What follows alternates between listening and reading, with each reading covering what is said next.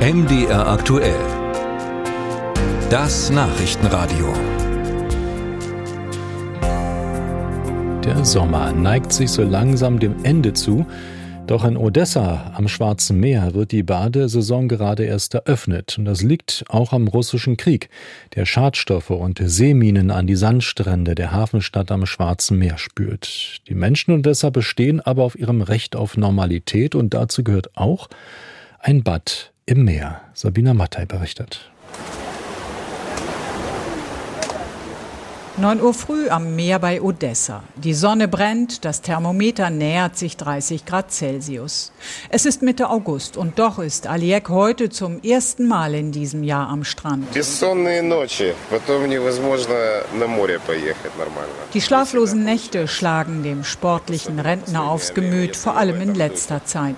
Es sind die russischen Angriffe auf den Hafen von Odessa, die Aliek und vielen anderen Odessiten den Schlaf rauben, selbst wenn sie außerhalb des Zentrums der Stadt am Schwarzen Meer leben.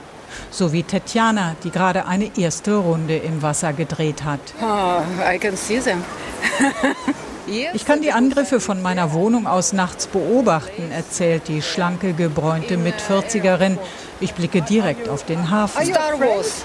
Aber nicht der russische Beschuss ist der Grund, warum die Behörden das Baden im Schwarzen Meer erst jetzt, fast am Ende der Saison, gestatten.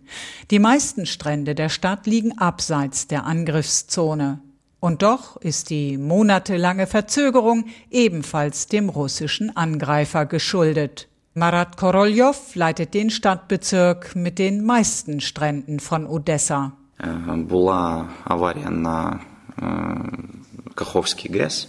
Nach der Zerstörung des Kachowka-Staudamms am Unterlauf des Dnipro am 6. Juni drängten Milliarden Kubikmeter verunreinigten Wassers in das Schwarze Meer.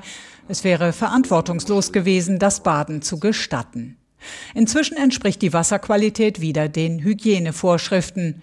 Aber da wäre noch ein anderes Problem, die Treibminen im Schwarzen Meer. Marat Koroljov zu den Schutzmaßnahmen. Molen, Bojen, Netze, diese drei Elemente sollen die Minen von den Stränden fernhalten. Die Netze werden in rund 30 Meter Abstand vom Strand im Meer aufgespannt. Es ist ein bisschen gefährlich wegen der Minen, aber jetzt mit dem Netz ist ja alles sicher, ist Tetjana überzeugt. And do you feel safe? Uh, yes, I hope. Der Strand, an dem wir sie treffen, ist einer von sechs an der Küste von Odessa, die alle Voraussetzungen für sicheres Baden erfüllen. Auf Dutzende weitere trifft das nicht zu. Keine Molen, keine Netze, keine Bademeister. Trotzdem gehen auch hier viele Menschen ins Meer. Sergei zum Beispiel. Der 29-Jährige ist als zweiter Mat einer Tankerflotte schon überall auf der Welt gewesen. Ein Heimatbesuch ohne Bad im Meer undenkbar. Das hier ist mein erster Sommer seit fünf Jahren in Odessa. Ich war in Amerika, Kanada, Europa, Afrika, China. Ich habe an den schönsten Stränden der Welt gebadet. Und die ganze Zeit hatte ich diesen einen Traum. Nach Hause kommen, an den Strand und endlich wieder im Schwarzen Meer schwimmen. Das Recht auf Lebensfreude lassen die Odessiten sich auch vom Krieg nicht nehmen.